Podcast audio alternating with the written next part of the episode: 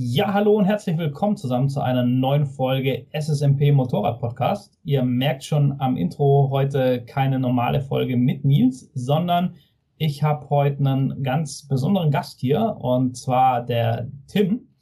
Ähm, Tim, erstmal herzlich willkommen. Schön, dass du da bist. Schön, dass ich da sein darf. Danke für die Einladung. Hallo. Ja, sehr, sehr gern. Und mir fällt gerade ein, du bist eigentlich so der erste richtige Gast hier im Podcast. Also wir haben heute eine Premiere. Sehr cool. Und ähm, ja, wir, wir haben heute das Thema Motorradentwicklung. Und ähm, ich denke, am besten sagst du mal selber ein paar Worte zu dir, wa warum du deshalb der perfekte Gast hier bist für das Thema. Also ob ich der perfekte Gast bin, das äh, kommentiere ich mal nicht. Aber ich denke, ich kann da meinen Teil dazu beitragen. Also ich habe ursprünglich Maschinenbau studiert war dann in der Automobilindustrie für ein, zwei Jahre und bin dann zu KTM nach Munderfing in den Motorsport gewechselt und habe dort als Konstrukteur für die RC16, also für das MotoGP Motorrad gearbeitet. War dann drei Jahre bei KTM. Ja, sehr cool. Und bin dann danach als Teammanager zu Brüssel GP in die Moto 3 gegangen. Das heißt, ich habe da jetzt sehr schon ein cool. bisschen Erfahrung im Motorsport gesammelt. Genau, also komplett quasi in, in der Entwicklung von den, von den GP-Bikes quasi auf der Rennstrecke und so die ganze Geschichte. Ganz genau. Als Konstrukteur quasi in Munderfing war ich verantwortlich für das Chassis. Zusammen mit sechs anderen Kollegen haben wir quasi das komplette Fahrwerk entwickelt. Alles, was nicht Motor ist, sage ich mal so. Also wir waren aufgeteilt in die Motorabteilung. Das waren sechs Mann, die haben mhm. wirklich nur Motor und Getriebe entwickelt und dann nochmal sechs Mann, die sich wirklich ausschließlich um das Fahrgestell gekümmert haben. Also Räder, Felgen, äh, Rahmen, Verkleidung, Kühler, Sitzbank, Tank, alles, was da quasi dazugehört. Ja, sehr cool, sehr cool. Ähm, ich, also ich kam so ein bisschen auf die Idee, wir hatten ja geschrieben über, über Instagram so ein bisschen auch, was, was du gemacht hast und so.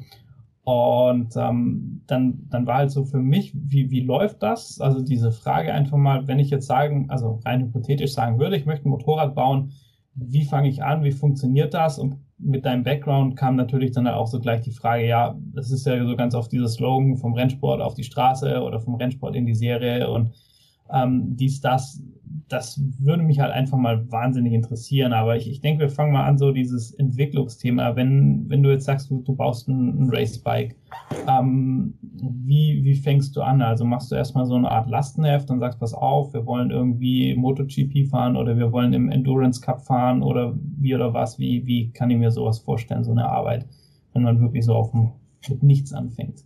Also grundsätzlich muss man unterscheiden zwischen der Entwicklung von einem Serienmotorrad und der Entwicklung im Motorsport.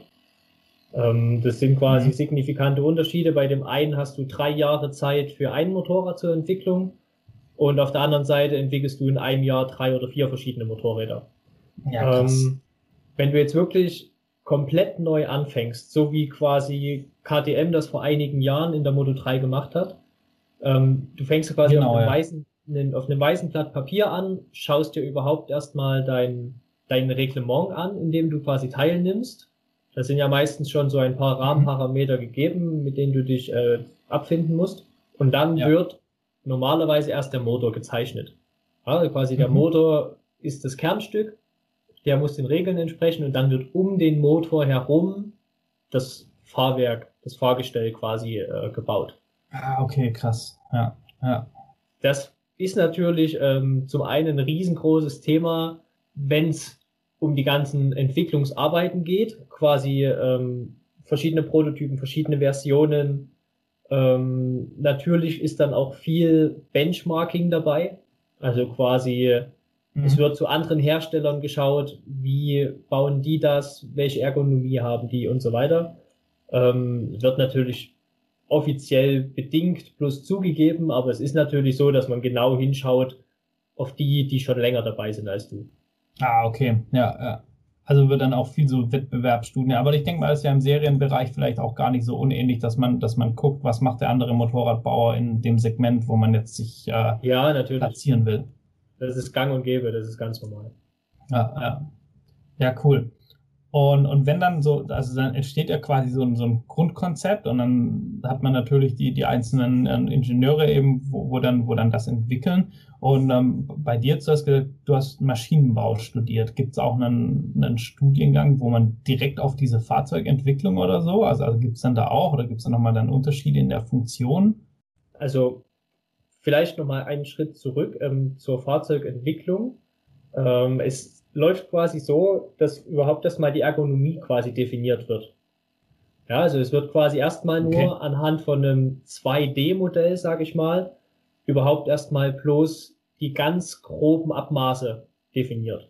Quasi der Radstand, Nachlaufwinkel von der Gabel, äh, Sitzhöhe, Sitzposition, wo soll die Schwinge im Rahmen eingebaut werden und so weiter. Quasi so die wichtigsten Punkte, die wichtigsten geometrischen Punkte. Und anhand von dem Skelett wird dann mhm. quasi ringsrum werden dann die Bauteile konstruiert. Ähm, Thema Maschinenbau. Ich habe, wie gesagt, Maschinenbau studiert, habe mich auf Konstruktion spezialisiert, Bauteilkonstruktion. Äh, es gibt es gibt natürlich Vertiefungen Fahrzeugtechnik und es gibt auch Vertiefungen ähm, Motorentechnik und Co. natürlich. Jetzt diesen reinen Studiengang Motorsport gibt es so in Deutschland mhm. nicht, beziehungsweise nur als riesengroße Ausnahme. Okay. Das ist, das ist im Endeffekt auch der Grund, warum ich nach meinem Maschinenbaustudium nochmal in Barcelona an der Monlau Repsol Racing School oder Monlau Repsol Technical School, glaube ich, ist der offizielle Name, nochmal den Studiengang Master of Motorsports Engineering gemacht habe, wo quasi das Maschinenbaustudium ja, nochmal noch mal auf den, auf den Motorsport nochmal wirklich äh, transferiert wird.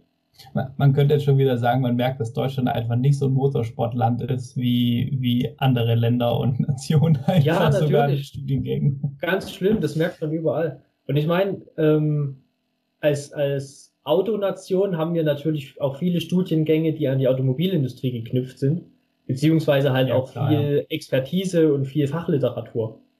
Im Motorradsegment ja. und speziell im Motorsportsegment ist das natürlich ähm, sehr, sehr rar im deutschen Raum. Ja, ja. Ja, krass, spannend. Und ähm, du, du, hast jetzt schon gesagt, so ein bisschen an, angetriggert im, ähm, im normalen, also im Serienbike-Bereich bist du so bei drei Jahren, was, was man Zeit hat, für, für so ein komplettes Bike zu entwickeln. Das ist ja dann auch so der, der Turnus, sag ich mal, wenn man so den Markt beobachtet, wo man sagt, alles klar, jetzt kommt ein neues Bike dann nach so ein, zwei Jahren, je nachdem, kriegt das dann mal ein Facelift und dann kommt halt dann irgendwie der Nachfolger oder kommt halt dann die neue, was auch immer, ähm, Maschine raus oder nächste Generation. Und ähm, ne, da mal eine Zwischenfrage, was fährst du eigentlich für ein Bike privat? Uff, gute Frage. Bikes kommen und gehen. Und der Trend geht, der Trend geht mittlerweile zum Trittmotorrad. Also absolut, ja. Wo ich bei KTM war, hatte ich eine 690 Duke R, Baujahr 2017. Mhm, gutes Bike, ja. Die habe ich dann aber verkauft zugunsten einer FS450 von Husqvarna, also die Supermoto von mhm. Husqvarna. Ja. Bin, da, bin dann mit der ein bisschen auf der Rennstrecke rumgeraucht. Ähm, dann habe ich die wiederum verkauft und habe mir von dem Geld, von dem einen Motorrad, äh, drei neue Motorräder gekauft. Und das ist einmal die Honda CX500, die habe ich mir als Kaffee Racer umgebaut. Quasi bei Werner wurde sie damals ja. liebevoll die Güllepumpe genannt. genau. genau, das Motorrad. Dann habe ich jetzt noch eine Honda Afrika Twin von 1993 mit Rallye-Umbau. Ja, sehr gut, sehr gut. Allein deshalb musste ich dich einladen. ja, auch wirklich eines der geilsten Motorräder, die ich je gefahren bin. Also das muss ich einfach so sagen. Und dann habe ich noch ein 85 Kubik Zweitakt Rennmoped ähm, für die Supermoto und Kartstrecken. Ja, sehr geil. Also guter, guter Fuhrpark auf jeden Fall, sehr cool. Ja, das ist ja noch nicht ähm, alles. Da kommen dann ja noch ein paar Simpson-Mopeds dazu und noch eine GS 500 steht noch mit in der Garage. Und ja, ja, wie gesagt, der Trend ja, geht zum dritten Also ja, ja, auf jeden Fall. Auf jeden Fall kann ich nur so unterschreiben und ähm, Motorrad durch und durch, auch also abseits vom, ja, bei dir war es ja wirklich Beruf quasi. Also viele, viele träumen da ja davon. Und ähm, aber zurück zu diesem Entwicklungszyklus. Was, ähm, was ist da der, der Unterschied, so sage ich mal, in der Arbeitsweise? Wie kann ich mir das vorstellen? Ähm, Serie versus Rennbike. Also klar, ihr seid viel mehr getrieben, konkurrenzfähig zu sein oder im Rennsport einfach deshalb diese, diese schnelle Entwicklung. Aber ich, also ich kann mir halt vorstellen, dass sich das auch in der Arbeitsweise stark unterscheidet, was ähm, ja. Prototypen, ja, ja, Formbau etc. angeht und so, auch weil es wahrscheinlich im Rennsport viel mehr Einzelteile sind. Und für das Serienbike muss ich mir auch denken, wie kann ich das dann nachher fertigen in einer entsprechenden Anzahl, ohne dass es den Kostenrahmen ähm, total sprengt. Also du hast jetzt den Nagel eigentlich schon sehr gut auf den Kopf getroffen. In der Serienentwicklung hast du natürlich deinen Meilensteinplan, deinen Entwicklungsplan, wann welcher Entwicklungsstep, welcher Meilenstein fertig sein muss. Ja, das ist zum Beispiel, der erste Meilenstein ist das CAD-Modell muss komplett fertig sein, zum Beispiel. Hm. Ähm, dann hast du den ersten Prototypen, den du quasi aus Prototypen Werkzeugen auch herstellst. In, in der Serie, mhm. weißt du? Dann kommt wieder ein, ein Meilenstein, ja. dann hast du schon Serienwerkzeuge, ja, die Werkzeuge, um das Motorrad herzustellen, also die Tiefziehteile, äh, Pressteile, Gussteile und so weiter. Die sind dann quasi schon im Serienzustand und wurden schon erprobt. Und dann gibt's wieder noch einen mhm. Zwischenstand, dann hast du schon komplett funktionsfähige Motorräder, die aber noch nicht homologiert sind. Das sind quasi noch Testmotorräder, okay. die schon auf der Straße fahren, aber noch ohne ähm, offizielle Zulassung. Ja, und irgendwann kommt dann quasi der ja, Serienstart, okay. ja. wo dann quasi Serienteile sind aus Serienwerkzeugen mit offizieller Zulassung. Ähm, genau, ja. Sollten meine, meine ehemaligen Kollegen von KTM aus der Serienentwicklung zuhören oder vielleicht auch äh, die Karina ähm, aus München. Der Grüße gehen die, auf jeden Fall raus. Ja, genau. Die werden sich jetzt vielleicht die Haare raufen, ähm, weil ich das so ein bisschen stümperhaft und laienhaft ähm, erklärt habe. Aber mein Spezialgebiet ist ja auch eher der Prototypenbau im Motorsport. Genau, und da, wir sind ja die Racing-Abteilung hier, also ist klar. Ja, genau. ja, und da läuft das ein bisschen anders. Ähm, zum einen, wir müssen natürlich nicht homologieren, wir müssen nicht ähm, günstig herstellen. Wir müssen nicht darauf achten, dass da große Stückzahlen gefertigt werden. Wir müssen unsere Werkzeuge nicht ähm, quasi auf Serienstand bringen, sondern bei uns wird mhm. einfach immer entwickelt. Das heißt, in der Serie bist du ja irgendwann mal fertig. Dann ist das Projekt abgeschlossen, das Motorrad genau. ist fertig und das Thema ist abgeschlossen. Im Motorsport genau, ja. ist es eher ja. so, stell dir vor, du entwickelst einen neuen Rahmen für dein Motorrad. Du hast zum Beispiel jetzt von den Rennfahrern ein Feedback bekommen, ähm, zum Beispiel auf der Bremse ist mein Motorrad super gut. Beim Einlenken habe ich aber leichte Probleme, dass es weit geht. Und beim Rausbeschleunigen fängt mein Motorrad an zu wackeln. Zum Beispiel. Ja? Mhm. Dann ist ja. es quasi die Aufgabe vom, vom Crew Chief an der Rennstrecke, überhaupt erstmal zu schauen, okay, kann man am Setup was machen? Also da rede ich jetzt vom ganz mhm. klassisch Zugstufe, Druckstufe, äh, Ride Height und so weiter. Alles, was du an so einem Rennmotorrad mhm. verstellen kannst. solche Geschichten. Ja, das ja. ist ja viel, viel mehr, als jeder Hobby-Racer an seiner R6, äh, der auf der Rennstrecke rumfährt, machen kann. Ja? Damit geht's ja auch dann weiter. Du kannst ja, ja bei einem MotoGP-Motorrad, du kannst die, den Punkt verändern, wo die Schwinge im Rahmen sitzt. Den kannst du in der Höhe verändern. Ach, krass. Du kannst dein Lenkkopf. Ah, okay, und damit halt die komplette Fahrzeuggeometrie. Ja, Prinzip. natürlich. Also komplett natürlich. Vorlauf, Nachlauf und, und solche Geschichten und sowas. Genau, ja. Du kannst deinen Lenkkopfwinkel verändern, du kannst auch die Position ändern, wo quasi der Steuerkopf im Rahmen sitzt, quasi nach vorne und nach hinten verschieben und zusätzlich noch den Winkel. Ja, und da wird quasi erstmal darüber versucht, ähm, das Bike quasi fahrbarer zu machen oder die Probleme vom Fahrer zu lösen. Das kann auch schon einfach hm. sein, dass du nur die Lenker für fünf Millimeter weiter nach vorne nimmst oder nach hinten nimmst. Oder die Fußrasten ein Stück weiter. Also ich finde das jetzt gerade schon allein die Vorstellung, was sich da alles verstellen kann. Also das muss ja dann mit lösbaren Verbindungen sein, also irgendwie geschraubt oder, oder geklemmt oder alles Mögliche. Und das so zu bauen, dass ich meine, du fährst ja damit nicht mit 80 über die Landstraßen mit dem Motorrad. Sondern nee. das ist ja im Rennbetrieb halt 30 Runden Rennstrecke. Attacke einfach und so und das. Also allein das so zu konstruieren, dass dem dann nicht irgendwie das, das, das äh, Lenkkopflager irgendwie wegfliegt oder das, das Steuerrohr vorne, äh, das, das halt schon, schon krass, ja. ja. Und ganz wichtig komplett dann, anders als beim Serienbike auch wieder. Ja, natürlich. Ganz wichtig ist dann auch, wie schnell du die Teile wechseln kannst. Ja, quasi, mhm. ähm, du musst, um das zu ändern, musst du nicht mal die Hälfte vom Motorrad auseinanderbauen. Das geht relativ schnell. Ja, das ist quasi von außen zugänglich, gerade die, die Schwinge zum Beispiel. Du musst die Schwinge nicht ausbauen, um das, um die Position, die, die, äh, die Lagerposition zu ändern. Du musst bloß die Schwingachse ziehen, es kommen andere Inlets ja. rein und dann ist die Schwinge zwei, drei Millimeter woanders. Wahnsinn, Wahnsinn. Ja. Ähm, und angenommen, ja. Der, Fahr der, der, Fahrer kriegt jetzt quasi die Probleme nicht gelöst. Ja, dann kommt das Ziel, okay, mhm. Äh, wir haben jetzt beschlossen, es muss ein anderer Rahmen her oder wir wollen unseren Rahmen weiterentwickeln, sage ich mal. Wir haben dann neue Ziele, quasi, der muss steifer werden in lateraler Richtung oder mhm. der muss torsionssteifer werden, was auch immer dann quasi die Die Ziele, da muss ich, ja.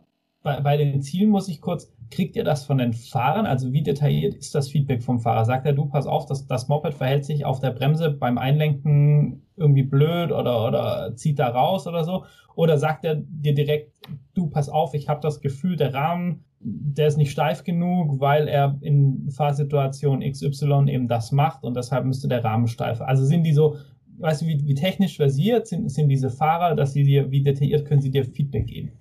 Das ist von Fahrer zu Fahrer sehr unterschiedlich. Also manche Fahrer, die, die konzentrieren sich wirklich bloß darauf zu beschreiben, was das Motorrad macht. Die sagen dir einfach nur klipp mhm. und klar, ich habe mein Gas äh, komplett geschlossen am Scheitelpunkt, mein Motorrad fühlt sich gut an, ich mache mein Gas auf, erster Moment habe ich das Gefühl, dann mache ich mein Gas zu 30 Prozent auf, dann passiert das und ab 80 bis 100 Prozent ist wieder alles in Ordnung. Quasi mhm. wirklich so eine okay. Beschreibung, ja, ja. wirklich nur das Verhalten. Und dann gibt es natürlich auch Fahrer, die haben unterschiedliches Know-how, quasi, die haben ein unterschiedliches Level vom technischen Verständnis.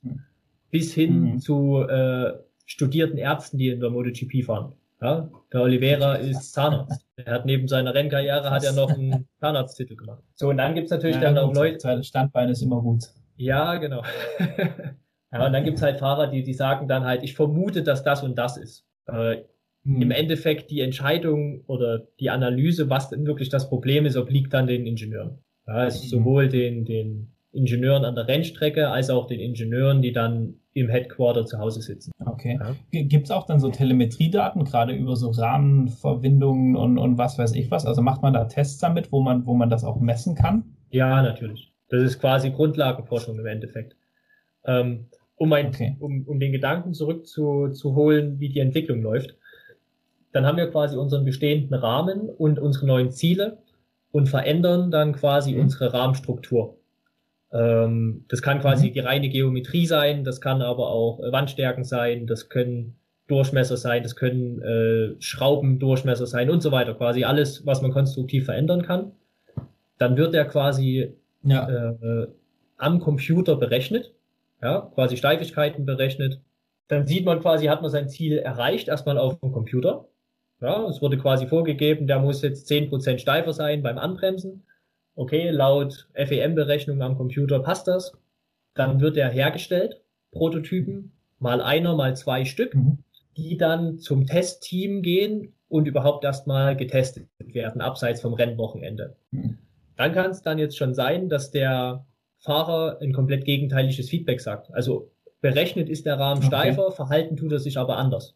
Kann durchaus ab und zu vorkommen. Und ähm, ja, ich sag's jetzt mal so, so unverblümt, Zahlen sind Schall und Rauch. Im Endeffekt zählt das Feedback vom Fahrer. Wenn er sich wohlfühlt, mhm. ist es okay, ja. Dann wird quasi getestet. Wenn der Test positiv ist, dann werden ein paar mehr hergestellt, dass man damit ein Rennwochenende überleben kann. Und dann wird das ans Rennteam mhm. geliefert, an die Rennstrecke. Oder im Idealfall hat natürlich unser Rennfahrer dann vorher noch einen Test abseits von dem Rennwochenende. Okay. Ja, dann wird er quasi von dem Rennfahrer erprobt, von dem, von dem Stammfahrer. Und wenn der auch sein Okay gibt, dann werden quasi noch ein paar mehr hergestellt, dass die, dass die mit dem Rahmen dann quasi fahren. Jetzt könnte man okay. ja sagen, okay, passt, Job erledigt für diese Saison, ähm, nächstes Teil.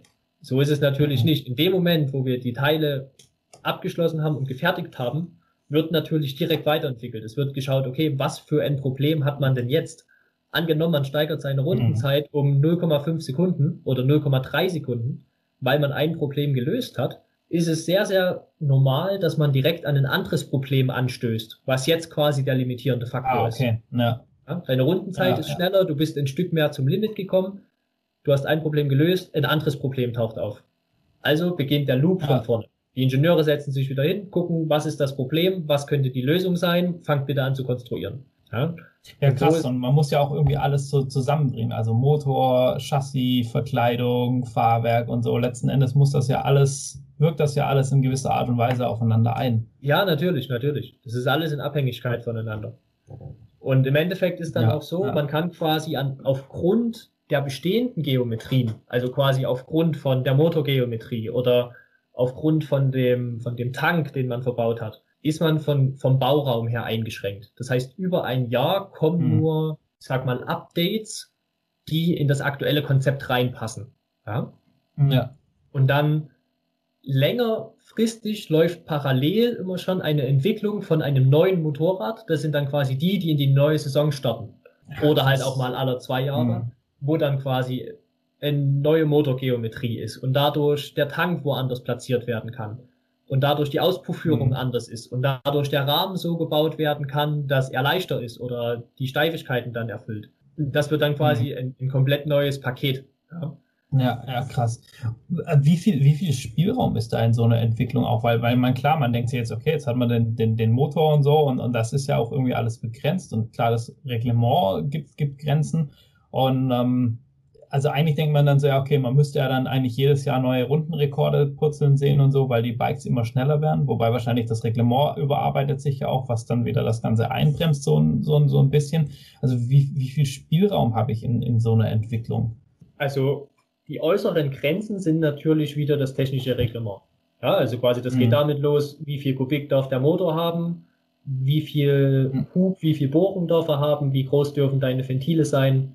Ähm, geht weiter über, wie groß darf dein Motorrad sein, was ist dein maximaler, minimaler Radstand, wie breit darf deine Verkleidung sein, wie hoch darf dein Motorrad sein. Und mhm. das sind quasi so deine äußeren Rahmenbedingungen, die du hast. Ja? Mhm. Und dann, wie ich vorhin schon kurz sagte, du fängst dann quasi an, deinen Motor zu konstruieren.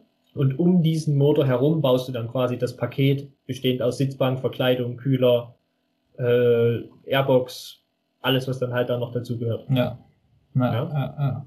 Ah, okay. Okay, und also gerade so in, im Rennsport, denke ich mal, hat man auch dann ganz gut zu, also klar, natürlich je nach Team und, und, und, und Budget und, und so weiter und so fort. Aber denke ich mal, wird auch viel dann so wirklich mit 3D-Druck, mit 3D-Scannern, Konstruktion sowieso in, in CAD, mit 3D-Modellen und solchen Geschichten dann arbeiten. Ja, ähm, natürlich. Wie kann man sich das vorstellen? Ja, natürlich. Also konstruiert wird ganz normal im 3D CAD, so wie es in jeder Automobilbranche mhm. ist, so wie es in jedem Maschinenbauunternehmen ist, äh, alles, wo irgendwo was konstruiert wird, passiert ja heutzutage im 3D. Dann wird das natürlich ja. Computer äh, unterstützt analysiert, also ähm, quasi Topologie optimiert, dann äh, FEM-Berechnungen, aber auch äh, CFDX, mhm. Äh, also zum Beispiel quasi ähm, Analyse vom Luftwiderstand, Luftverwirbelungen und so weiter. Das wird natürlich alles mhm. im Vorgang analysiert, so wie es, wie gesagt, bei jedem anderen Fahrzeug auch ist dann auch mit äh, Modellen gearbeitet. Dann geht's in den Windtunnel, wo quasi dann die Aerodynamik im echten Motorrad quasi getestet wird. Aber da wird natürlich von Technologien her wirklich äh, viel möglich gemacht. Also wir hatten dann unseren eigenen 3D-Drucker. Ja. Wir haben uns dann äh, Modelle von Fahrern aus dem 3D-Drucker gedruckt. Wir haben quasi unseren Fahrer gescannt, wie er auf dem Motorrad sitzt. Ja, Ach, quasi krass. Mit einer Kamera gescannt und hatten dann quasi von ein 3D-Modell von unserem Fahrer und haben dann den Fahrer 3D gedruckt in Lebensgröße. weil du, weil du musst dir Ach, vorstellen, was? du musst dir vorstellen, wenn du jetzt in dem Windtunnel sitzt und du sitzt für mehrere Stunden, sitzt du so zusammengehockt auf deinem Motorrad. Mhm. Ähm, wenn du dir mal eine Zeitlupe anguckst von einem MotoGP-Rennen oder so, das, das ist nicht bequem, das ist richtig anstrengend. Du hast quasi die Ohren zwischen ja, den Knien. Genau, ja. ja? Und es ist für, ja, für ja. die Fahrer extrem anstrengend, dort so lange still zu sitzen. Und dementsprechend ja. haben wir uns quasi so ein Mannequin ausgedruckt und haben also. quasi, und haben quasi das 3D gedruckte Fahrermodell auf das Motorrad gesetzt und nutzen quasi dieses Modell im Windtunnel. Ja, ja krass. Ähm, krass dann haben wir spannend. auch, ja, zum Beispiel ein, ein typischer Tank aus Blech. Ja, der wird im Auto mhm. oder bei anderen Fahrzeugen, Serienproduktion, wird der tiefgezogen zum Beispiel. Man nimmt ein großes Blech, hat ein großes, teures Werkzeug und dann wird das tief gezogen und ähm, du hast quasi sehr, sehr hohe Stückzahl, wo quasi die Werkzeugkosten auf jede Stückzahl umgelegt sind. Ja? Mhm. Wenn, das lohnt sich im, im Prototypen Motorsport nicht, so wie wir einer sind. Ja. Das heißt, du würdest ein riesengroßes, teures Werkzeug herstellen, mhm. nur um dann drei oder vier Tanks damit zu machen. Das ging dann ja, natürlich ja, so weit. Quatsch, ja. Ja, es ging dann so weit, dass wir zum Teil Tanks aus Alu aus dem Vollen gefräst haben. Das heißt, wir hatten einen riesen. Krass, okay. Wir hatten quasi den großen Klotz aus Alu und haben dann unseren Tank eingeteilt in Oberhälfte und Unterteil ähm, quasi mit 0,75 Millimeter Landstärke dort rausgefräst, um quasi krass, ein, einen Prototypen zu haben, um zu schauen, mhm. ob es passt. Und den dann verschweißen lassen oder aufeinander und gut. Korrekt, korrekt. Ja, Wahnsinn. Und ich meine, wenn, wenn man das jetzt so hört, also es ist schon krass, wie viel Aufwand, auch so quasi dann sofort, ich gehe jetzt wieder in die Weiterentwicklung, ich suche, ich suche sogar gezielt nach Problemen, die ich dann jetzt ausmerzen kann. Ähm, jetzt ist, ist ja so, ich, ich meine, gerade für, für, ähm, für Hersteller, große Hersteller, ist das jetzt, ähm, wenn ich in der MotoGP fahre oder auch wenn ich Dakar starte oder was weiß ich, äh, gut, Tourenwagen ist jetzt vielleicht ein schlechtes Beispiel, die interessiert irgendwie keinen mehr. Ähm, aber dann ist das ja für einen Hersteller, der macht das ja jetzt nicht nur unbedingt, ähm, unbedingt aus, weil er Bock hat am Motorsport, sicherlich der eine oder andere auch, aber le letzten Endes ist es ja schon auch ein gewisses Vermarktungsinstrument und ähm, quasi so, dass der, dass, dass der, der Kunde quasi sagen kann, ey cool, die, die sind da, fahren da MotoGP mit oder fahren Dakar mit und, und so diesen Spirit, den, den fahre ich auch. Und dann ist ja natürlich so dieses äh, vom Rennsport auf die Straße oder, oder in die Serie, Kannst du es grob beziffern, wie viel Prozent, was wirklich im Rennsport entwickelt wird, findet dann den Weg in die Serie? Also es ist wahrscheinlich schwierig und es gibt sicherlich irgendwelche, irgendwelche Ausnahmefälle, wo man sagt, keine Ahnung, irgendein, was weiß ich, ESP oder, oder was weiß ich beim Auto wurde im Rennsport entwickelt oder so, aber, aber so ganz grob kann man das sagen. Da stellst du mir jetzt natürlich eine. Ich, ich glaube, es ist wenig. Eine, eine, eine politisch schwierige Frage, ja. Ähm, Da habe ich jetzt vielleicht den Vorteil, dass ich nicht mehr angestellt bin. Aber falls, falls du irgendwas nicht sagen darfst, ist auch okay. Ja, ja. Ich sage eh bloß das, was ich sagen darf. Ähm, ja. es ist tatsächlich so, also zum einen, es gab den Spruch oder es gibt den Spruch äh, Win on Sunday, Sell on Monday. Also natürlich mhm. in erster Linie ist Motorsport Marketing. Ja, eine Firma mhm, hat, ja. hat eigentlich nichts davon, außer hohe Ausgaben, wenn die im Motorsport mit dabei sind. Aber natürlich das ja. Marketing. Du wirst als Marke bekannt, du beweist dich unter Extremsituationen, du, du mhm. zeigst, dass du entwickeln kannst. Ja? Mhm. Und das merkt man durchaus. Man zeigt sonntags ein gutes Rennen und die Woche drauf gehen die Verkaufszahlen hoch. Das, Echt krass, ist das so? Diesen, also, diesen Zusammenhang, ja, das, das, lässt sich schon durchaus, ja, krass. das ist, ja, ist schon, ist schon da. Ähm, Jetzt muss ich aber allen mal ein bisschen den, sagen wir mal, naja, den Nagel aus dem Kopf ziehen, die denken, okay, äh, meine Supertube, die jetzt gerade im Laden steht, hat irgendwas damit zu tun, was aktuell nächstes Wochenende in Spanien auf der Rennstrecke fährt. Sicherlich mhm. wird der Motorsport genutzt, um Systeme zu entwickeln, die dann irgendwann der Serie äh, zugutekommen. Ja, ganz klar. Mhm.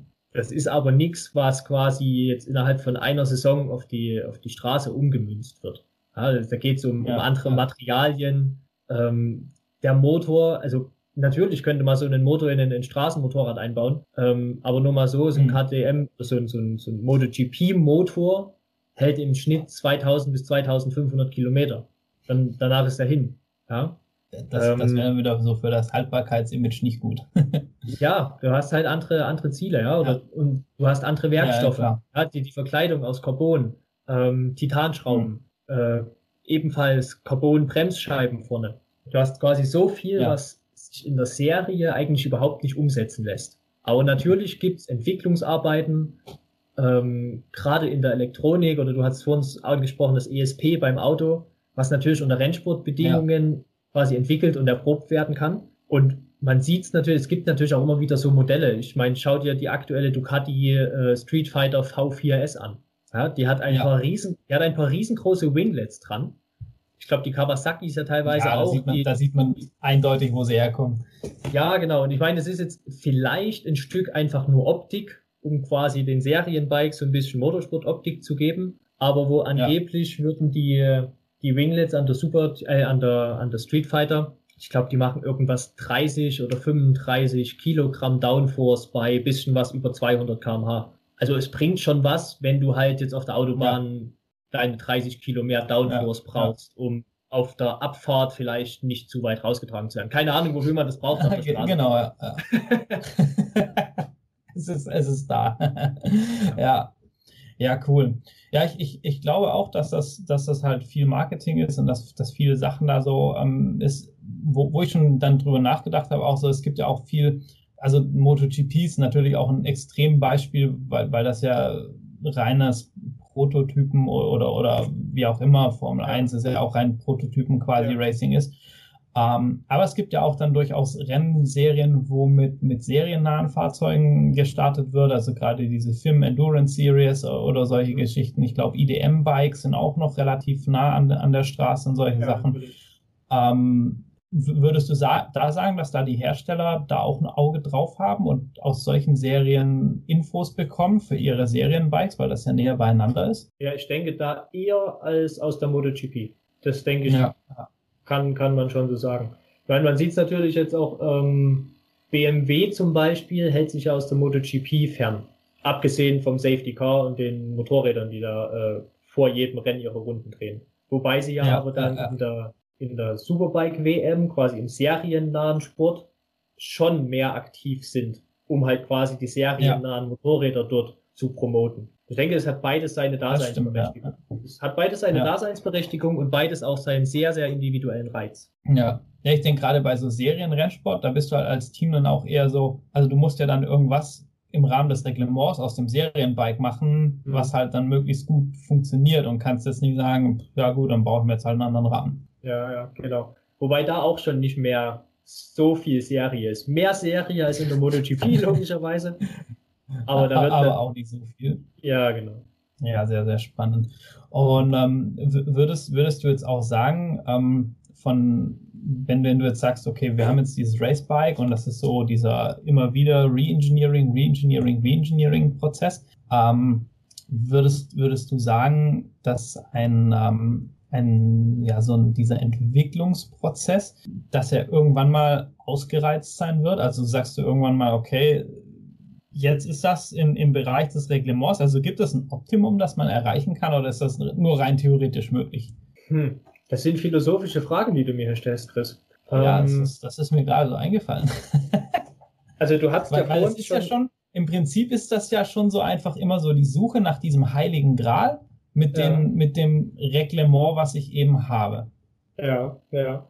Du hattest ja vor uns schon mal gefragt, ähm, ob es denn möglich ist, dass man jedes Jahr schneller wird. Beziehungsweise, da sagtest, mhm. äh, man müsste ja jedes Jahr immer schneller und neue Rundenrekorde und so weiter. Genau, weil er entwickelt ja immer weiter. Dem ist ja auch tatsächlich so.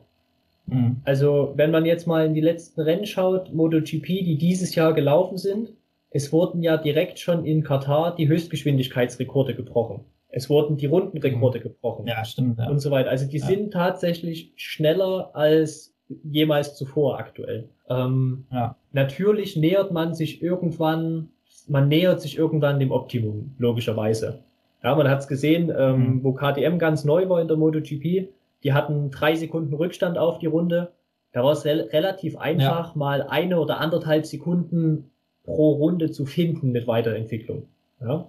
Mhm. Jetzt mittlerweile sind sie in der Lage, ähm, um Top 10, Top 5, um Podestplätze mitzufahren. Und diese letzten ja. paar Zehntel, die dann noch fehlen, die sind natürlich nochmal mit einem enormen ähm, Entwicklungsaufwand verbunden. Und man sieht es auch, das eine Motorrad funktioniert auf der Strecke besser, das andere auf der Strecke. Ducatis mit ihrer enormen Leistung, die haben natürlich bei langen Geraden, haben die einen riesen Vorteil. Währenddessen, wenn es eng wird, kommen die so ein bisschen an ihre, an ihre Problemzonen währenddessen halt eine Yamaha oder eine Suzuki auf engen Strecken sehr, sehr gut sind, dafür auf der Geraden immer mal so ein bisschen, naja, alt aussehen im Vergleich zu den V4s.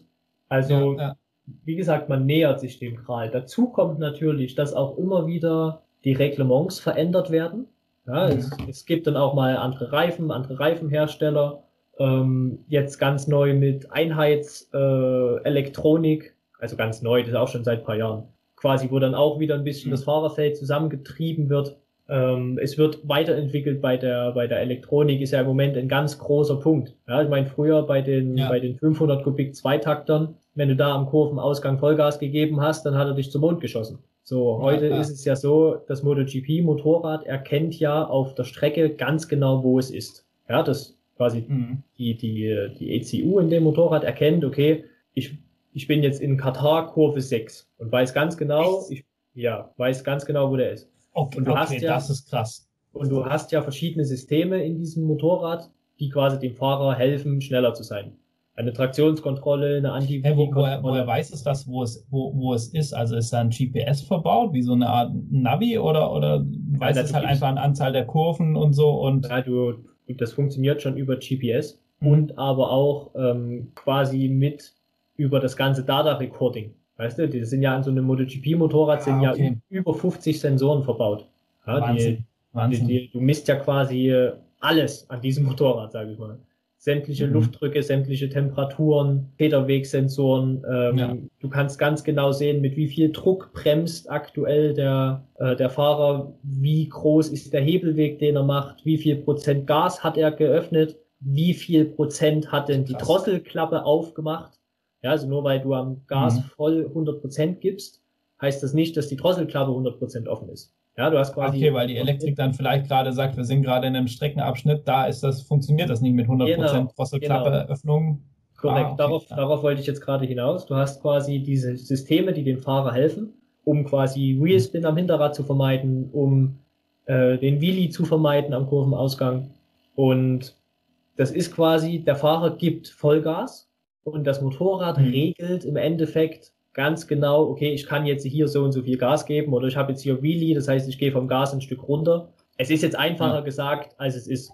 Also du und ich, wir würden uns Aber, aber das sind ja schon wieder so viele machen. Sachen, wo, wo wir ja schon in den, in den letzten Jahren, ähm, ich meine jetzt bei unserem Afrika-Twins natürlich nicht, bei unseren äh, alten Schätzchen, aber was man so bei modernen Bikes ja auch wirklich immer mehr kommen gesehen hat und, und mittlerweile, ja. wenn, wenn man in den, in den ähm, in, ja, zumindest im höherpreisigen Bereich ist, egal ob ein Sportbike oder Endurobike, dann haben die ja alle irgendwo eine Traktionskontrolle, die haben ja. eine Wheelie Control, die haben äh, verschiedene Fahrmodi, ähm, dies, das. Äh, das. Das erinnert mich jetzt ja schon stark dran an, an das, wo du jetzt, also das MotoGP-Bike genau. bringt das ja nochmal auf die Spitze, wo ich dann ja, sage, genau. okay, vielleicht haben wir in fünf Jahren ein Motorrad, wo das Navi integriert hat in, in, seinem, in seinem großen Display und dann sieht alles klar, das ist eine kurvige Strecke. Wenn er jetzt am Ende von der Kurve Vollgas gibt, dann gebe ich dem gar nicht Gas, weil sonst schlägt er in die Wand ein, weil das nicht funktioniert. Also ich denke, das hängt eher, das hängt eher an, an Untergrundbeschaffenheit, quasi, dass mhm. die Sensorik erkennt, habe ich jetzt äh, Wheelspin am Rad oder wie ist meine mhm. Federstellung vorne im Vergleich zu hinten, wie sind die Geschwindigkeiten im Vergleich vorne und hinten, dass das darüber geregelt wird. Aber im Endeffekt hast du ja, natürlich ja. recht, das sind die Punkte, die im Rennsport entwickelt wurden und dann der Serie zugutekommen. Aber das passiert eben nicht ja, von einem Jahr aufs andere. Ja, ja, ja. Ja, super spannend. Ich, gerade war auch noch so ein Gedanke, ich weiß nicht, ob, ob der korrekt ist, ähm, aber in, in der Serie ist es ja auch nochmal, da muss ich ja ein Motorrad entwickeln, was eine, eine größtmöglichste Schnittmenge an Fahrern erreicht oder für äh, größtmögliche Schnittmenge an Fahrern passt. Klar, natürlich sage ich, okay, eine Enduro, die kann ich halt nicht für, für um, ganz kleine oder Leute mit kurzen Beinen bauen. Da, das irgendwann mal dann der, der Bodenfreiheit einfach Grenzen gesetzt. Aber, aber auch egal, wo, wo ich sage, gut, das ist ein sportliches Motorrad, aber es gibt ja ganz viele unterschiedliche Leute von Statur und so weiter, ähm, wo dann dieses sportliche Motorrad fahren wollen wenn ich ja beim im Rennsport dann auch viel mehr, also ich denke, ihr habt da auch viel mit den Fahrern dann individuell zusammengearbeitet. Der eine will seinen Lenker vielleicht ein bisschen weiter vorne, der andere will den eine andere Kröpfung fahren, was weiß ich. Also da schneidet man das Bike ja auch so gut es geht eben auf den Fahrer. So was wir dann so mit Aftermarket Parts so ein bisschen probieren, also mit hier eine Lenkererhöhung, wobei das jetzt schon fast lächerlich ist, das damit ja. zu vergleichen. Aber, aber, da hast du, da hast natürlich wieder völlig recht. Ähm, hm. Es gibt in der Serienentwicklung, es gibt Ergonomieabteilungen die sich quasi wirklich nur mhm. um Sitzposition und Haptik und äh, die ganzen Themen kümmern. Und natürlich müssen die möglichst vielen Leuten passen. Ja, da gibt es ja so diesen Durchschnittsmann, ja. keine Ahnung, 75 Kilo, 1,80 Meter. Äh, tut mir leid an alle, die sich da jetzt nicht angesprochen fühlen. ähm, da gibt es natürlich Motorräder, die sind jetzt eher, ich sag mal, speziell für Frauen oder ich sag mal für kleinere Personen, genau. dann wie du sagst, die Enduros. Ja okay, mit einem Meter 50 brauche ich halt mich nicht auf eine 500er EXC draufsetzen. Oder auch unsere Afrika-Twin wird dann schwer. Ne? Ja, genau. Ja. Und im, im Motorsport ist es natürlich genau, äh, genau auf einen Fahrer zugeschnitten. Also jeder Fahrer hat sein eigenes ja. Setup. Und mit Setup meine ich jetzt komplett Ergonomieteile, also Fußrasten, Lenkerposition, äh, Fahrwerkseinstellungen, aber auch verschiedene Optionsteile. Ja, quasi, es ist ja nicht so, dass jetzt das Motorrad für eine Saison gleich ist, sondern die Fahrer können ja aus einem Pool schöpfen an Teilen, wo sie sich quasi ihr Motorrad zusammenstellen können, wenn sie möchten. Ja, also verschiedene Ergonomien, verschiedene Winglets, aber auch verschiedene Rahmen, verschiedene Schwingen. Ja, die können sich quasi ihr Teil raussuchen, was für sie am besten funktioniert. So, und Ja, damit okay, ist quasi kein Motorrad gleich, quasi jetzt Mhm. zwischen zwei Fahrern aus einem Team. Und das Interessante so als, als kleiner Side-Fact, selbst wenn du zwei Motorräder hast, also quasi in der MotoGP hat ja jeder Fahrer zwei Bikes. Wenn du Mhm. zwei Das Motorräder ist reglementiert oder macht Genau. einfach mehr nicht Sinn? Das ist, das ist reglementiert. Du, du hast quasi zwei Okay. Motorräder, wo du also eins auf Regen-Setup hast und eins auf äh, Trocken, sage ich mal. Ja? mhm. Oder zum Beispiel beim Test wird das gerne verwendet. Du baust quasi die Motorräder identisch auf, bis auf ein Teil, was du testen möchtest. Ja? Und dann kommt der Fahrer Okay, rein, Ja. Springt, auf, springt auf das andere Motorrad, hat quasi das identische Motorrad, wo nur ein Teil unterschiedlich ist und spürt dadurch die Auswirkungen. Und das kannst du quasi und kann machen. halt direkt Feedback geben und du siehst Rundenzeit. Genau, weil du quasi zur gleichen Zeit auf der Strecke bist. Ja, ich meine, wenn du jetzt früh dein Ja. Motorrad fährst bei 20 Grad, testest was und dann machst du nachmittags nochmal einen Backcheck, also nochmal einen, einen Test, wo jetzt aber nicht 20 Grad Ja. sind, sondern 35. Das Motorrad verhält sich ja völlig Ja. anders. Ja, die Strecke ist anders, es Genau, ist mehr, Fahrer vielleicht auch anders drauf, mit Ja, genau, und es so ist und mehr- alles anders. es ist mehr Gummi auf der Strecke oder der Wind hat Dreck drauf gepustet oder was auch immer. Und deswegen hast du quasi mit zwei Motorrädern die Möglichkeit, du baust die identisch auf, bis auf das eine Teil, was du testen willst, oder bis auf das eine Setup, was du testen willst. Dann kommt der Fahrer rein, dann Mhm. wird innerhalb von 30 Sekunden werden die Räder umgesteckt, quasi von dem Motorrad, wo er gerade auf der Strecke war, wird in das neue Motorrad eingebaut. Dann setzt er sich auf das neue Motorrad und fährt raus. Du hast gleiche Wetterbedingungen, gleiche Mhm. Streckenbedingungen, gleiche Reifen. Und dann kann der Fahrer quasi ein äh, belastbares Feedback geben für diese eine Veränderung. Mhm. Der interessante Punkt an der, an dieser Sache ist aber die, wenn du jetzt zwei identische Motorräder hast, also wirklich komplett identisch, gleiche Teile, gleiche Setup, gleiche Elektronikeinstellungen, gleiche Reifen, komplett gleich. Der Fahrer spürt trotzdem, weshalb auch immer, wo auch immer, einen Unterschied zwischen den Bikes. Er hat immer sogar sag mal, ein, ein Lieblingsbike, was er bevorzugt, obwohl theoretisch Ja, das. Motorrad komplett gleich ist. Gleiches. Ja. Ja. Ja. Also Otto Normal-Motorradfahrer würde keinen Unterschied merken. Aber wir reden hier jetzt über Dinge, ich glaube, du würdest auch nicht merken, wenn ich deine.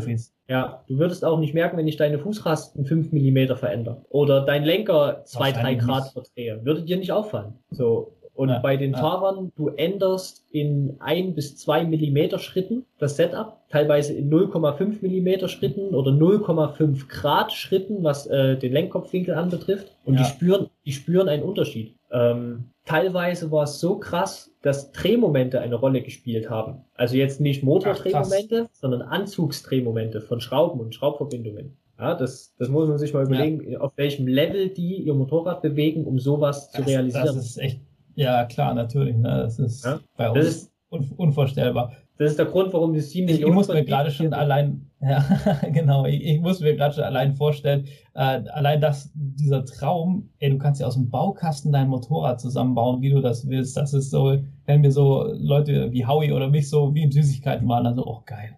Ja. ich kann das alles Das haben. nehme ich noch und das nehme ich noch und das hätte ich gerne und davon auch noch mal ein bisschen was. Ja, ja. Oh ja, mega. Würdest, würdest du sagen, also wenn, wenn du jetzt, ist wahrscheinlich eine gemeine Frage, Serienbike-Entwicklung oder, ähm, äh, oder Motorsportentwicklung, was findest du schwieriger? Uff, schwieriger. Okay, ist eine gemeine Frage. Ja, es ist wirklich, es ist wirklich gemein. Vor allem, ich höre ich hör jetzt schon meine, meine Freunde von KTM dann schreien aus der Serienentwicklung, ja, du weißt ja gar nicht, was wir machen. Ähm, ich, ich, denke, ich denke, Serienentwicklung ist entspannter. Mhm. Ja, du hast quasi ähm, drei Jahre Zeit, du kannst dir das ein bisschen, ich sag mal, einteilen, nenne ich mal. Ja, Ja. Während, währenddessen im Motorsport, du hast halt deine Renntermine, der Rennkalender ist halt fix ja. und du musst halt quasi in viel, viel kürzerer Zeit viel, viel mehr Neuteile entwickeln. Mhm. Ja. Du musst ja auch diese Probleme dann, weil, weil du jetzt halt nicht sagen kannst, okay, gut, ja, Problem, ähm, dann wir setzen uns jetzt in Ruhe zusammen, machen uns einen Kopf und wenn das soweit ist, machen wir eine Rückrufaktion. Gut, das wäre natürlich doof und kostet das Unternehmen auch Geld, aber du hast ja schon auch den Druck von Sponsoren und dies, das wegen Erfolg. Ähm, gerade Win on Sunday, Sell on Monday und so von wegen, ja, in zwei Wochen ist das nächste Rennen, bis dahin muss das Problem mit ähm, dem schlechten Anbremsverhalten gelöst sein oder so. Genau, Ja, ganz okay. genau. Ja, Ganz genau. krass. Ja. Macht es natürlich auch spannend dann, das Ganze. Ja. Ich würde mich aber trotzdem wieder für den Motorsport entscheiden, wenn ich nochmal vor der beruflichen Wahl stehen würde. Ja, man, man merkt und man hört es ja auch raus, du bist ja immer noch auf und, und neben der Rennstrecke aktiv einfach selber und, und so, also so der, der Vollblut-Racer und so auf, auf jeden Fall. Ja, es war damals, ähm, die Entscheidung zu KTM zu wechseln war im Nachgang eigentlich eine völlig logische. Ja, also mhm. ich bin hier, ich bin hier bei uns äh, im wunderschönen Sachsen aufgewachsen, äh, ganz behütet, schönes Elternhaus, auf dem Dorf groß geworden, großen Freundeskreis, die Familie alle äh, in der Nähe. Ich hatte hier alles, was ich brauchte. Mhm. Ja, ich bin, habe mit elf Jahren angefangen, ja. hier äh, Moped zu fahren, äh, hatte hier meinen Fußballverein. Ich hatte quasi nichts was mich ja weggezogen hat. Ja? So nach dem Abi ging das ja, ja schon los, ja. dass dann viele gesagt haben, ja, ich gehe nach Australien und ich will nach in die USA und ich gehe nach Berlin und was auch immer. Nach dem Studium natürlich genau mhm. das Gleiche. Und ich habe immer gesagt, ja. pff, eigentlich habe ich keinen Grund, hier wegzugehen. Ja? Außer ja der Motorsport klopft irgendwann mal an. Ja, klar, ja. So. ja, und dann, dann kam das halt Kann so. ich auch dass, voll verstehen. Ja, dann kam das halt so, dass der, dass das dann das Angebot kam und da bin ich dann auch äh, nach Österreich gezogen. Und es war einfach, ja, wie, wie in der Schokoladenfabrik. Ja, ich habe ich hab mich in meiner Freizeit jeden Tag mit Motorrädern beschäftigt und jetzt durfte ich mich auch noch in meiner Arbeitszeit mit Motorrädern beschäftigen und wurde dafür bezahlt. Ja. ja. Und das Coole ist im Endeffekt auch, du kommst dort mit Leuten in Kontakt, die komplett den gleichen Nagel im Kopf haben wie du selbst. Ja, ja jeder, jeder von den Leuten dort hat die gleiche Macke wie du und du redest über nichts anderes. Ja? Musst dir vorstellen, ja. Mattighofen hat, ich glaube, 8000 Einwohner und 4000 mhm. davon arbeiten bei KTM. ja, krass. Ja, ja.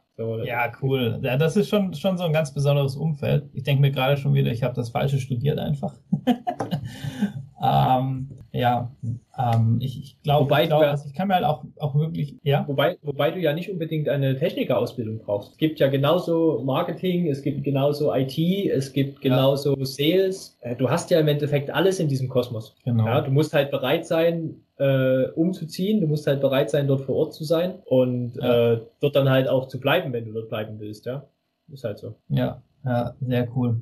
Ich glaube aber auch so, als ähm, so von dieser Ingenieursentwicklungsseite ist das auch wirklich mal ähm, sehr, sehr spannend, mit diesen Ressourcen und mit dieser Thematik Rennsport zu arbeiten. Also jetzt ganz unabhängig von Serie versus Rennsport oder so, sondern einfach so, also auch, weil, weil du ja klar, du hast diesen Druck und das alles, aber du hast ja auch einfach ganz andere Möglichkeiten, wo du woanders gar nicht hast. Allein schon, dass du, dass du dich nicht um STVO und Euro, äh, keine Ahnung, 50 wahrscheinlich mittlerweile oder so irgendwie dies, das kümmern musst. Das ist, ja, und, und solche Sachen, das, das macht's ja auch schon einfach mal spannend, auch, auch ähm, Technik wirklich auszureizen, dass du sagen kannst, ja, der Motor, der muss halt nur 2000 Kilometer halten, aber er muss geil performen. Ja. Und, und so, und, und da im Serienbereich musst du halt andere Kompromisse finden. Der Motor muss halt 100.000 halten und soll trotzdem noch Spaß machen oder so irgendwie. Ja, natürlich. Das ist so, so ein Problem, gerade, so gerade, mit den, gerade mit den Abgasnormen. Ähm, es wird ja mhm. heutzutage erwartet, dass ein neues Modell immer mehr Leistung bringt. Also keine ja, Ahnung, ja. es kommt jetzt eine neue Yamaha R1 raus, also die muss mehr Leistung haben. Jetzt kommt ja aber ja, das Thema. Das ist ja dass schon bei kleinen Sportbikes irgendwo 200 PS Grenze oder so, ist genau. ja schon irgendwie so genau. gerade die Regel. Genau, go big or go home.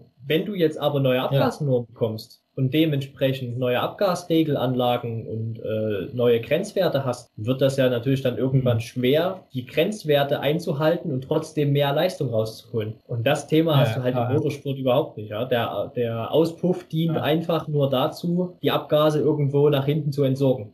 Ja, ja, Mehr hat er, mehr hat es einfach nur ein Rohr aus Titan, möglichst dünn und hinten raus und weg.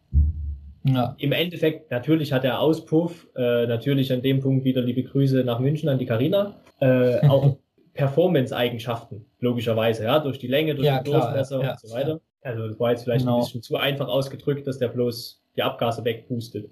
Interessanter Punkt, was ja, mir da einfällt. Müssen wir, müssen wir mal einen Auspuff, Auspuff-Talk mit Karina machen. Ja, interessanter Punkt, was mir da einfällt. Ähm, Ducati hat da mal eine Zeit lang in der MotoGP damit rumexperimentiert. Die haben das Endstück von dem oberen Auspuff, der unter der Sitzbank rauskommt, verengt, quasi wie mit einer Düse, um die Abgase okay. nochmal zu beschleunigen. Zu beschleunigen? Mit dem Ach krass, Ziel, um einfach den, den Brennraum noch schneller leer zu bekommen. Nein, mit dem Ziel, mehr Downforce zu generieren.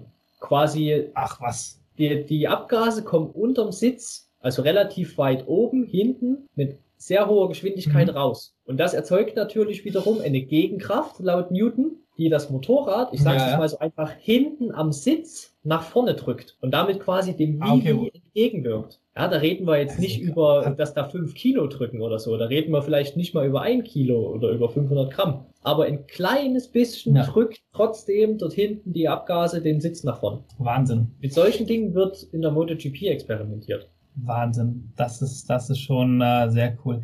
Ja, ich, ich glaube, das ist doch echt äh, ein, ein spannendes Schlusswort auch. Also MotoGP ist schon echt äh, speziell und, und ich fand es jetzt mega interessant von dir und, und danke dir ganz herzlich für den Einblick in Motorradentwicklung. Was läuft da ab? Über was kann man sich alles Gedanken machen? Auch so den Ausflug in die Serienbikes. Ähm, ich fand super und mir hat äh, viel, viel Spaß gemacht mit dir und kann mir gut vorstellen, dass wir da noch ein, zwei, drei Folgen draus machen und uns da bestimmt das eine oder andere Thema zum Motorrad noch einfällt. Danke, danke. Ja, sehr gerne. Hat mir auch sehr viel Spaß gemacht. Vielleicht, äh, wir haben ja am Eingang schon drüber gesprochen, vielleicht entsteht ja auch ein eigener Podcast, ja, getreu dem Motto Go Podcasting. Genau. Also Leute, ihr habt jetzt die Chance, ermutigt den Tim nochmal für, für einen Podcast. Und vor allem, wenn, wenn ihr Bock habt, mehr über das Thema ähm, Racing zu hören, wenn ihr auch mal wissen wollt, wie, wie läuft so ein Rennwochenende ab, was passiert in der Box, ähm, sicherlich auch noch äh, die eine oder andere technische Sache, ähm, dann haut einfach mal einen Kommentar raus, ähm, was euch da interessieren würde, dann, dann können wir das auch schon mal aufgreifen und ähm, Genau, würde mich sehr freuen. An der Stelle würde ich sagen, ich bin raus, macht es gut, bleibt gesund und äh, bis zum nächsten Mal. Ciao, ciao.